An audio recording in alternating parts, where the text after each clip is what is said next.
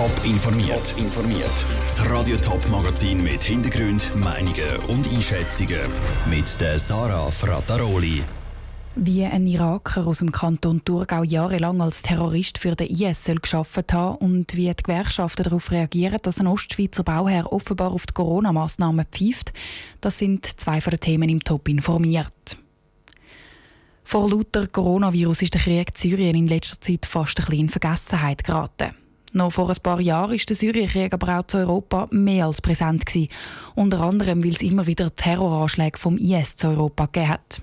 Der IS hat auch Leute in der Schweiz in seinen Band gezogen. Die einen sind auf Syrien gereist, um zu kämpfen. Die anderen haben den IS aus der Schweiz heraus unterstützt. Und genau das hat auch ein Thurgauer jahrelang gemacht. Und der Thurgauer kommt jetzt vor Gericht. Sandro Peter, was hat es mit dem Fall auf sich?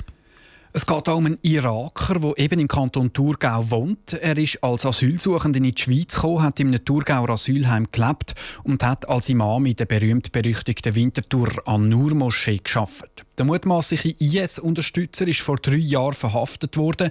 Seither sitzt er in Untersuchungshaft. Jetzt sind die Ermittlungen abgeschlossen und die Bundesanwaltschaft hat heute bekannt gegeben, für was sie den Mann genau anklagt. Und angeklagt wird er eben wegen Unterstützung vom IS. Das, obwohl er selber gar nie ins Kriegsgebiet auf Syrien oder in Irak gereist ist. Was hat er denn konkret gemacht, um den IS zu unterstützen? Ja, er soll dem IS unter anderem Geld geschickt haben. Dann sagt die Bundesanwaltschaft auch, er hätte andere IS-Mitglieder rekrutiert und Anschläge geplant. Zum Beispiel hätte er einen anderen IS-Terrorist im Libanon zu einem Selbstmordanschlag angestiftet. Der Anschlag hat aber im letzten Moment verhindert werden. Vom IS hätte der Thurgauer auch den Auftrag bekommen, um einen Anschlag in der Schweiz zu planen. Konkrete Pläne für so einen Anschlag hätte es aber nie gegeben, schreibt die Bundesanwaltschaft. Und dann hat der Mann auch noch IS-Propaganda weiter verbreitet. Da sind auch brutale Gewaltdarstellungen darunter. Danke, Sandro Peter.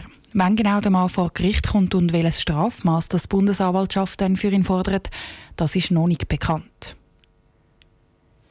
Wegen dem Coronavirus arbeitet im Moment gefühlt die halbe Schweiz im Homeoffice. In der einen Beruf geht das aber schlicht nicht, zum Beispiel in der Pflege oder auch auf dem Bau. Und gerade auf dem Bau werden die Corona-Richtlinien vom Bund immer wieder verletzt.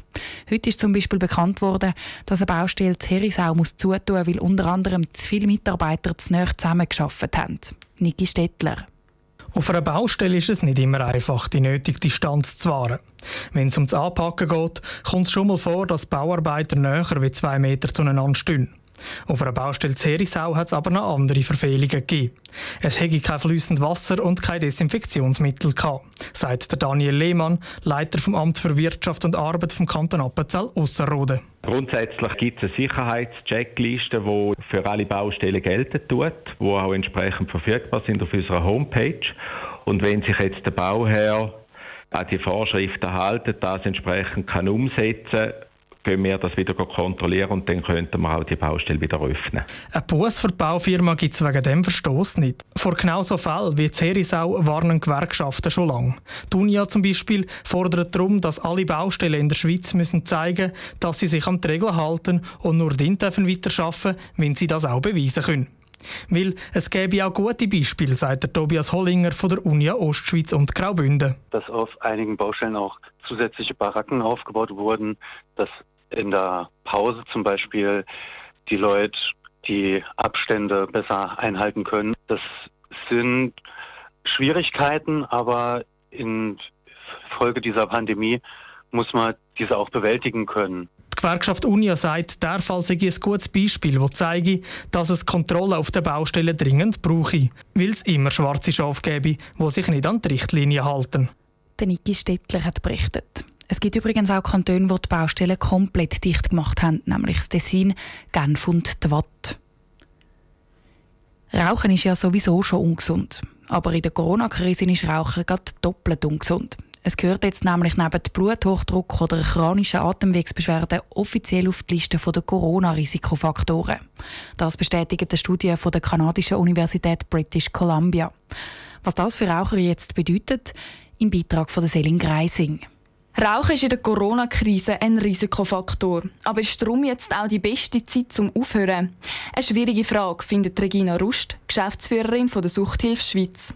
Weil es gibt verschiedene Motivationen zu rauchen. Stress ist eine von diesen Motivationen, erklärt Regina Rust.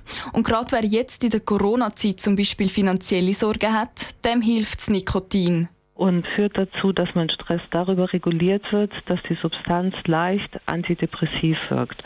Und dann aufzuhören, könnte sehr schwierig sein. Das heißt, man muss es immer abwägen, ist es jetzt ein guter Zeitpunkt im Sinne von, bin ich soweit stabil, habe ich genügend Ressourcen oder ist es das im Moment jetzt gerade nicht. Trotzdem ist es in den Zeiten von Corona wichtig, die Lunge zu stärken. Wer sich also mental für einen Rauchstopp parat fühlt, dem hat Regina Rust einen Tipp probieren Sie es, eine Zigarette wegzulassen zunächst.